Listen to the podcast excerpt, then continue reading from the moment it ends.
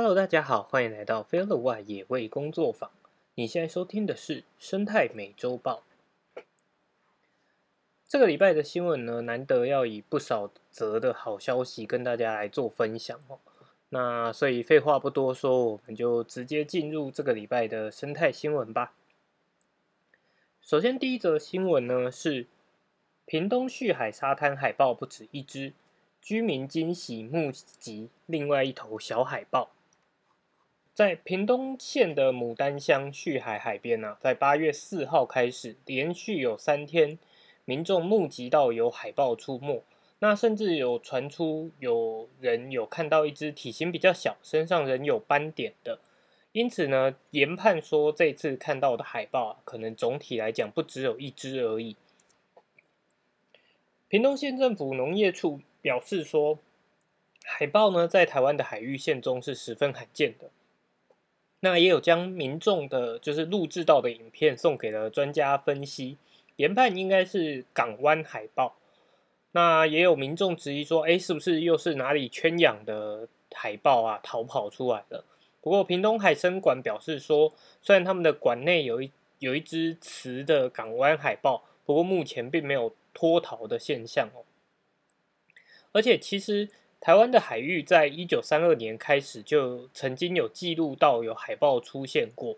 那在二零一三年，蓝屿的海滩上面也曾经发现一只海豹的遗体。那二零二一年的十月的时候，新北的鼻头渔港也有出现过海豹的踪迹。当年因为就是动保处还没有经过呃妥善的演绎，就直接认定说哦他们是外来种，所以想要去捕捉。不过当时捕捉失败。导致这个海豹呢从此消失，生生死不明。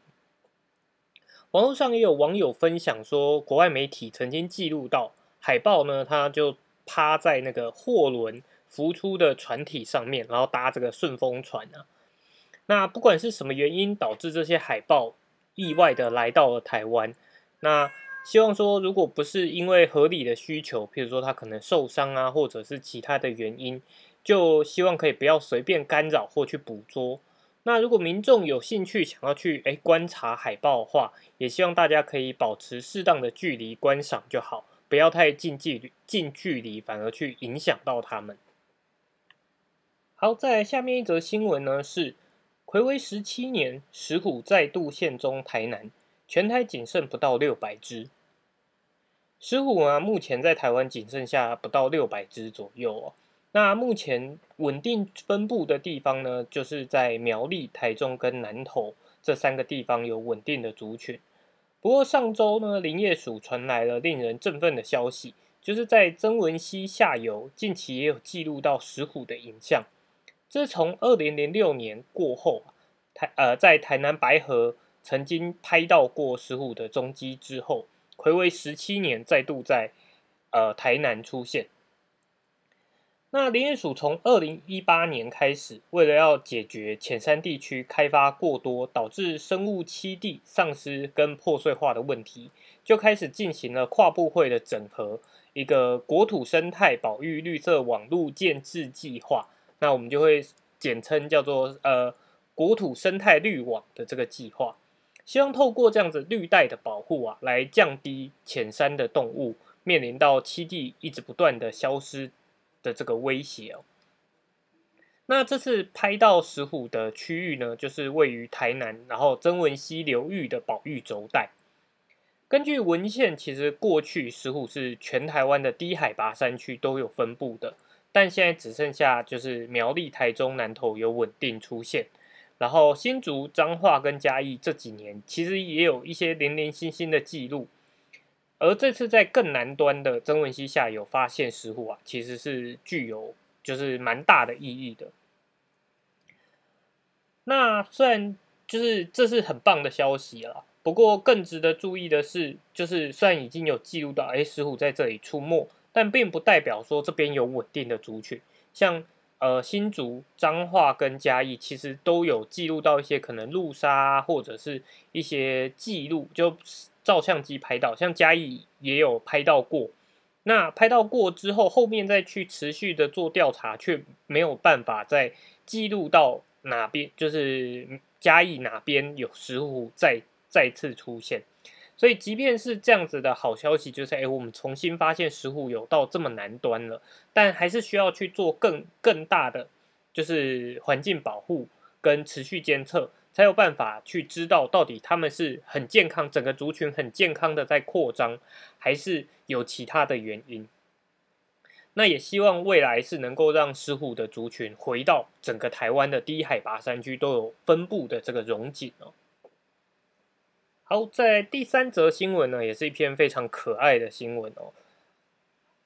玉山台湾黑熊族群扩大，母熊带小熊移动珍贵身影首度曝光。那在新闻连接里面也有这个可爱的影片哦。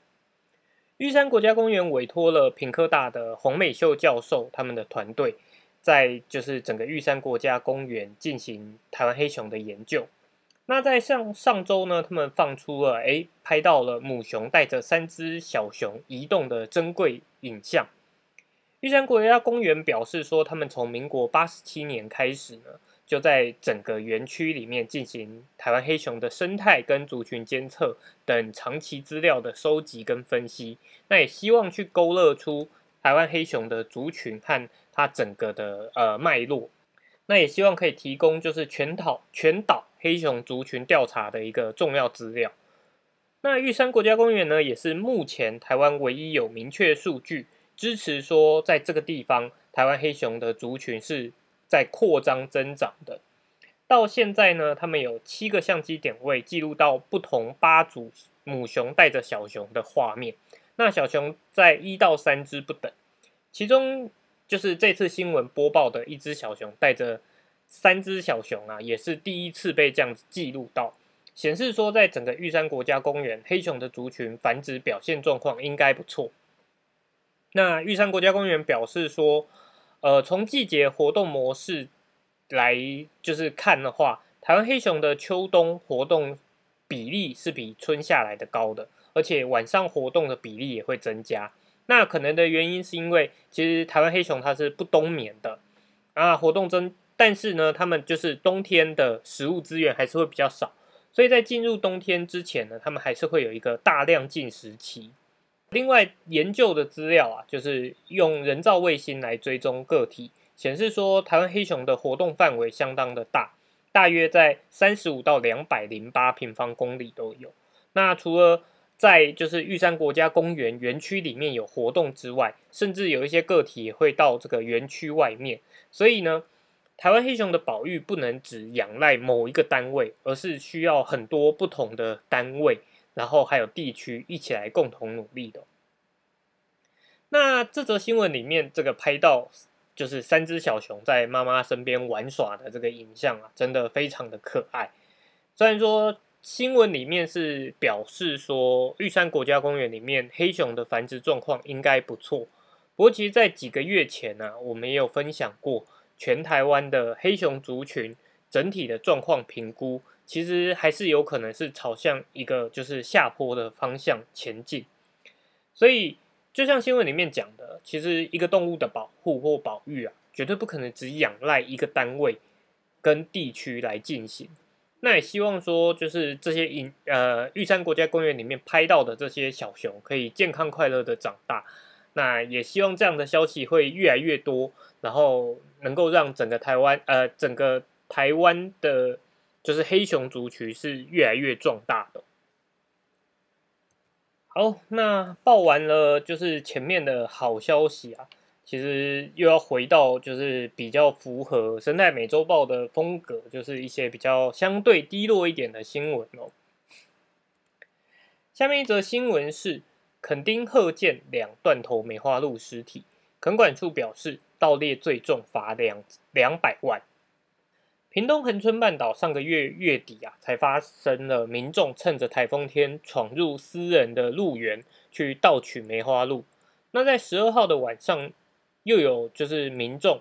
在港口西下游的水泥桥附近发现了两具梅花鹿的尸体倒在草丛里面，而且就是看起来已经是死亡多日哦。两只鹿的鹿头呢都被割割除取走，身身体却相当的完整，让网友推测说有可能是人为盗猎。垦丁国家公园管理处就表示说，已经有派员现场初步研判，确实有可能是人为的刻意宰杀。那将会会同就是警局的保七总队进行侦办。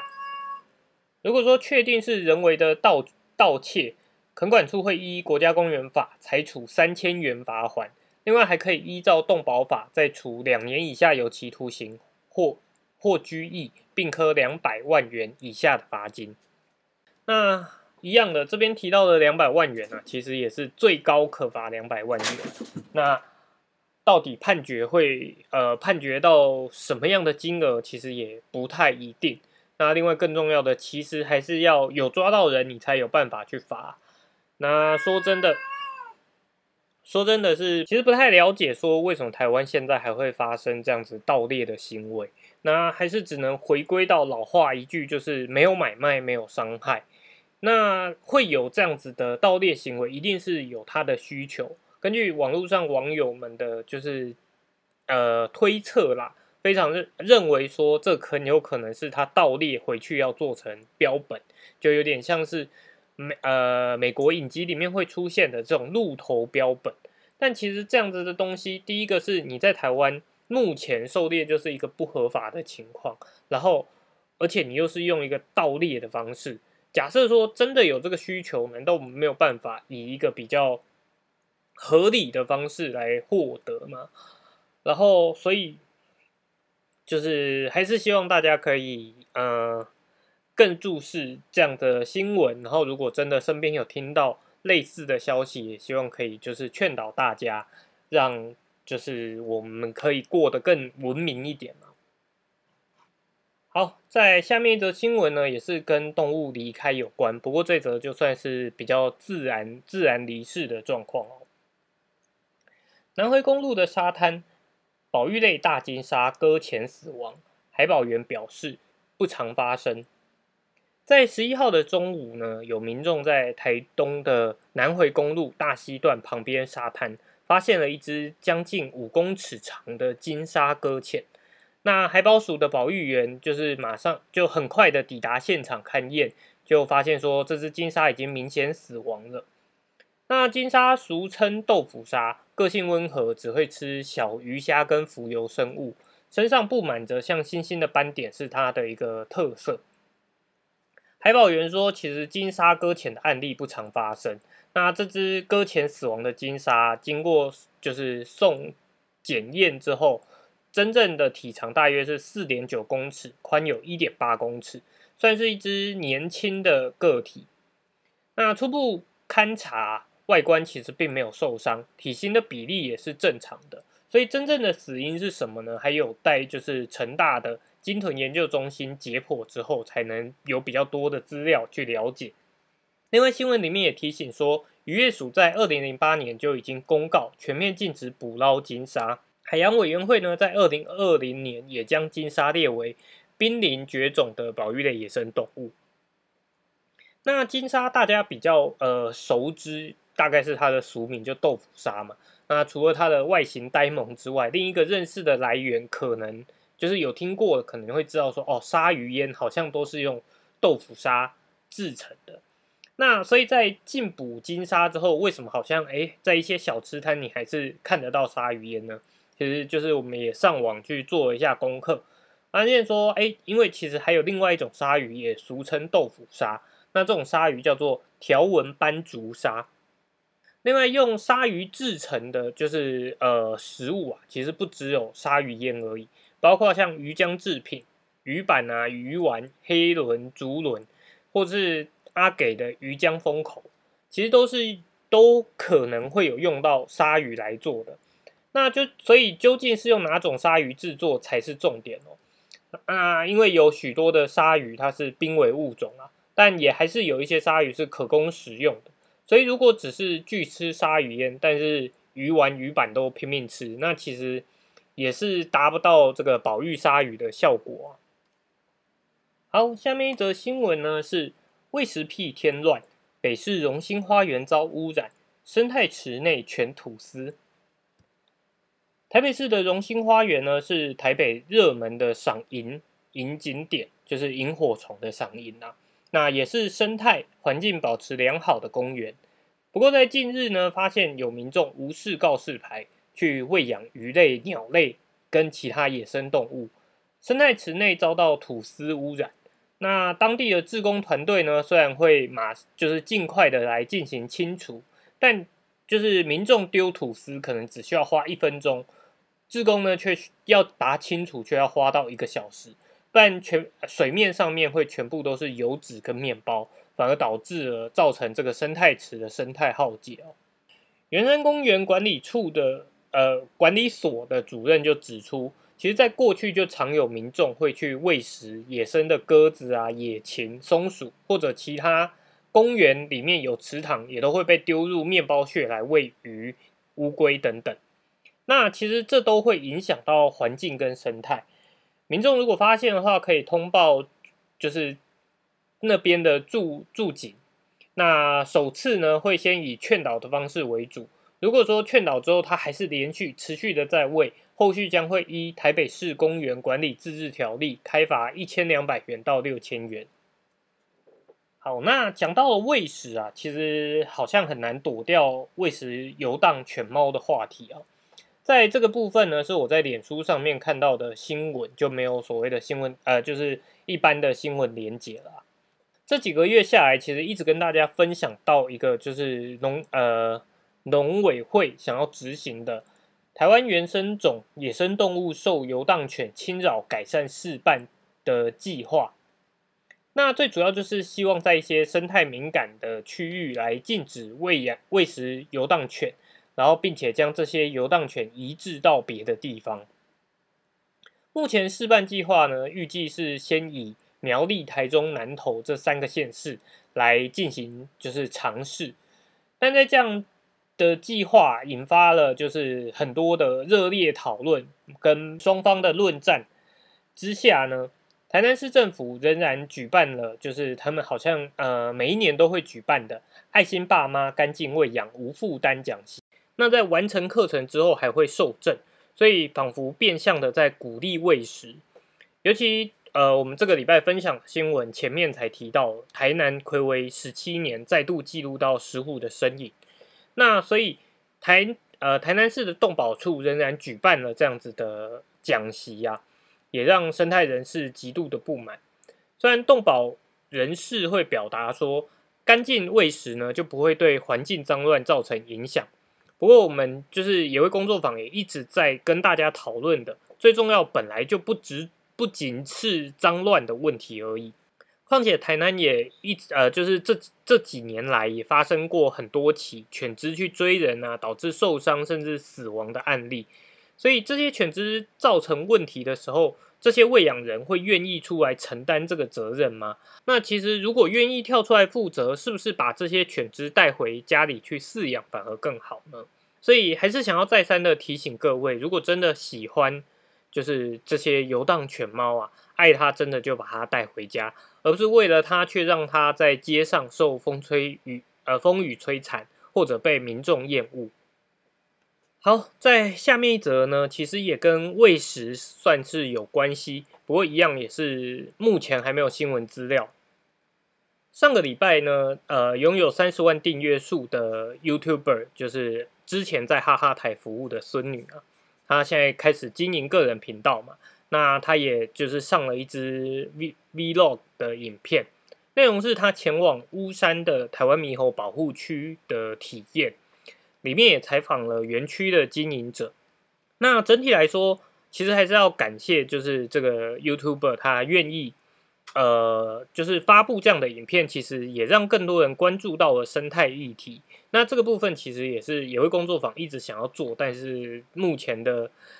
呃，就是成效可能还还还不彰啦。不过，就是因为本身是比较有在关注生态方面的议题，所以还是要希望提出很多里面觉得不太对的，也不能说不太对，就是。想法不太相同的点来跟大家做分享。影片里面呢，园区的经营者叙述了很多，就是园区当初成立的历史，以及他们的愿景啊，就是希望可以保育台湾猕猴，让猕猴不再因为呃跟农民产生的冲突而受苦受难等等的。那这些就是愿景，当然都是正确而且没有问题的。但整个活动或者这个园区还是会有所谓的喂食行为，来希望达到这个保育目的，就引发了很多的意见跟论战。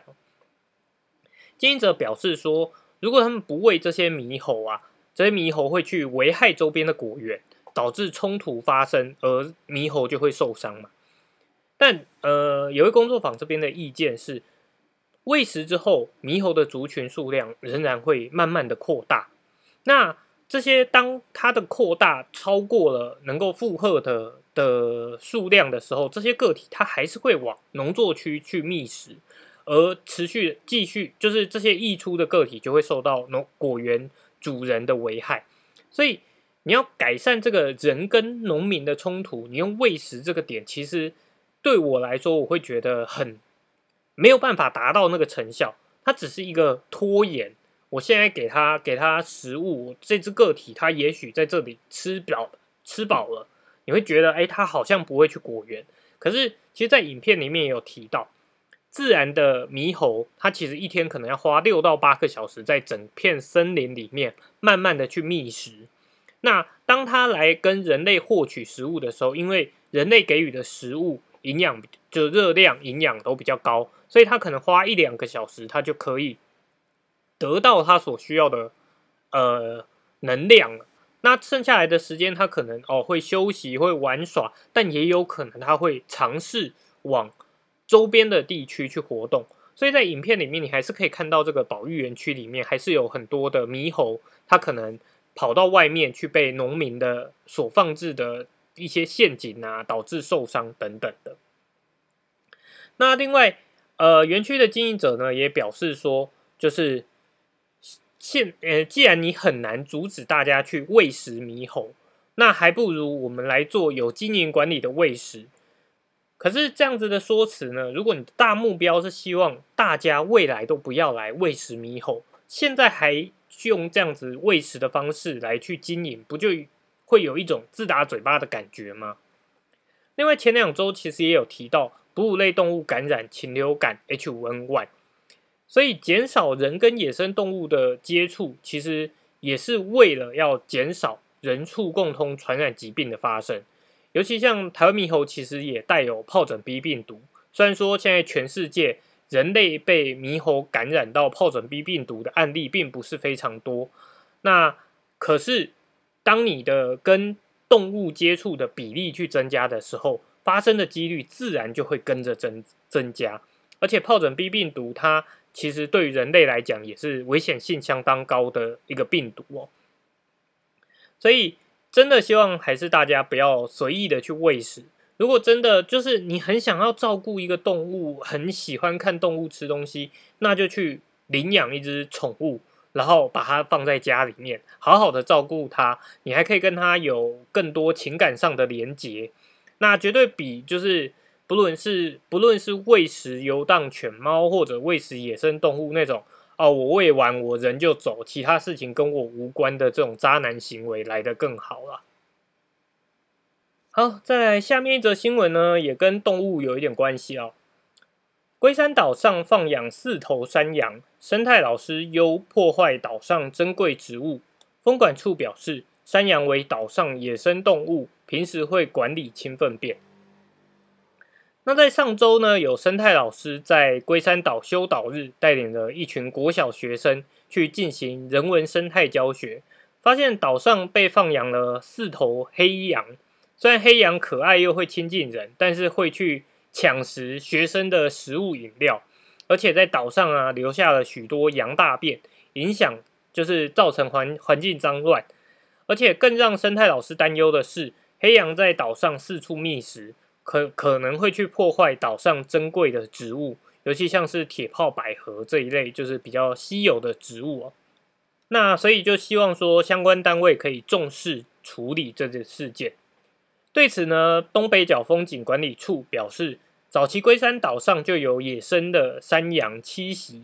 六七零年代的时候很多。那这四只山羊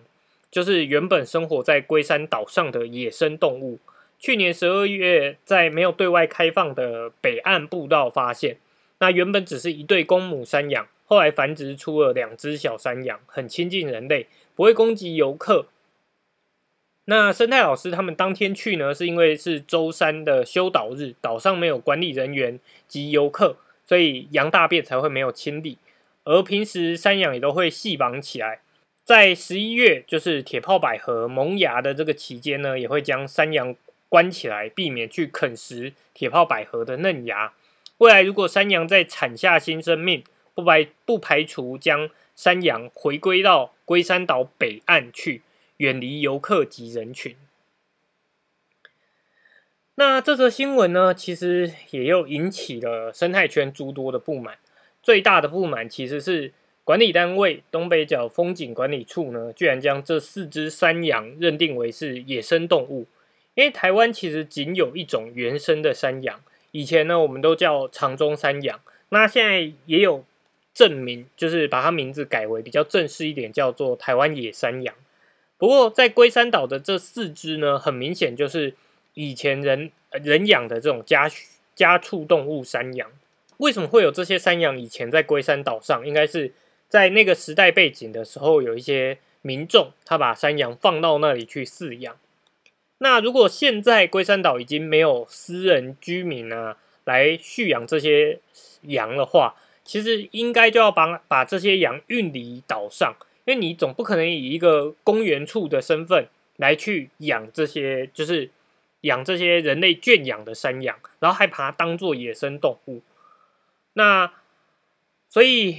就也引发了就是网友讨论说，难道这个风景管理处里面的人对于生态都没有足够的了解吗？为什么会在新闻稿上面仍然认为说这四只羊叫做野生动物？所以这个部分呢，也是希望大家了解，并不是动物放在野外放久了，它就会变成所谓的野生动物。那这也是很多人可能会有的一个呃迷思，就是好像哎，狗跟猫也是台湾的野生动物，但它即便它在野外生活了很久，它都还是外来的物种，而且它都是由人类所呃圈养出来的，所以它在。分类上面绝对都不会变成是原野外野生动物好，在下面一则新闻，在上个礼拜其实算是有蛮大的讨论度哦，也在这边跟大家做分享。食脑变形虫入侵不到两周身亡，就爱躲藏在这些环境，如何预防？一次看。疾管署上周呢，公布了国内一名三十多岁的女性。因为在清水设施戏水后感染了食脑变形虫，并引发了脑膜炎，短短五天内迅速死亡。那食脑变形虫其实是一种罕见且致命的寄生虫，引发人就是所以就引发了大家关注，说哎，我们要如何预防啊？跟它感染源是什么？那这一篇算是我收集资料之下，我觉得哎，叙述的算蛮完整的。根据疾管署的监测资料呢，食脑变形虫感染在国际上每年其实都会零星的发生，像巴基斯坦每年约有十例，美国每年约有五例，但数量不多。台湾曾经在二零一一年的时候确诊一例，那该名男子呢是因为接触了温泉水感染后死亡。这次三十多岁的女性呢，就是台湾的第二起死亡案例。那它所使用的清水设施呢，当地也已经进行了全面消毒。食脑变形虫，它又称作浮室内格里阿米巴，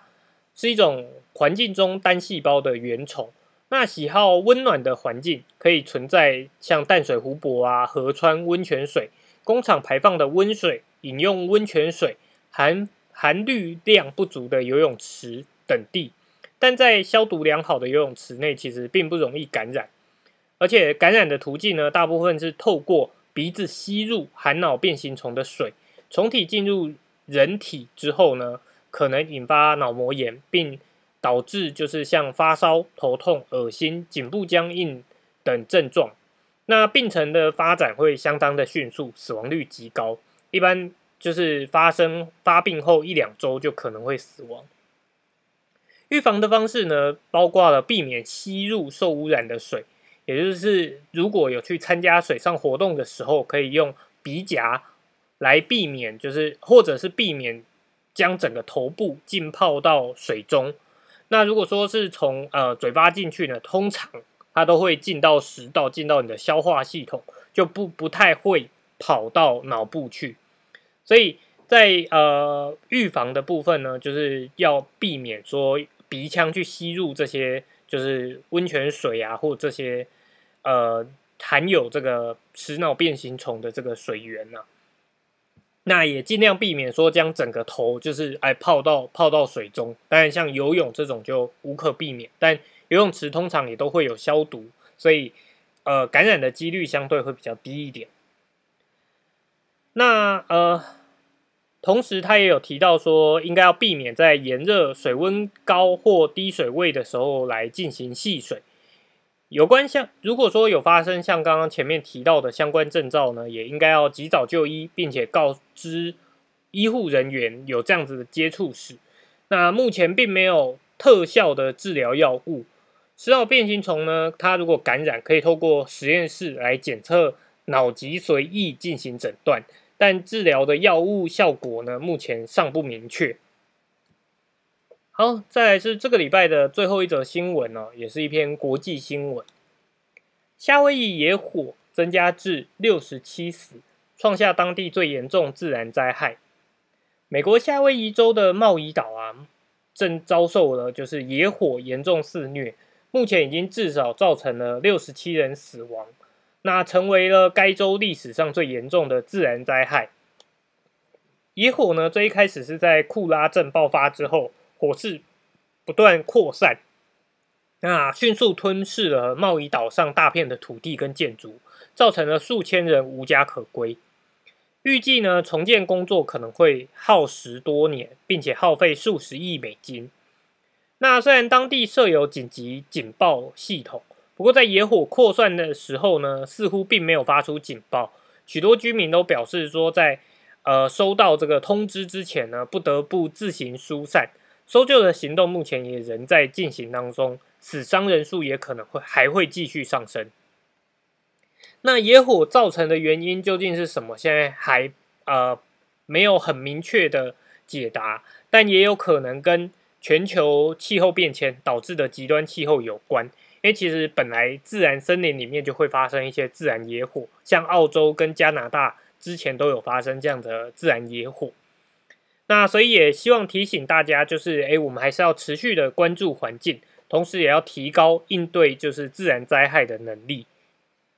好，那这个礼拜的生态美洲报呢就到这边。如果喜欢我们的节目，欢迎追踪我们的 Podcast 频道。我们同时也有脸书的粉砖跟 Instagram，还有 YouTube 频道。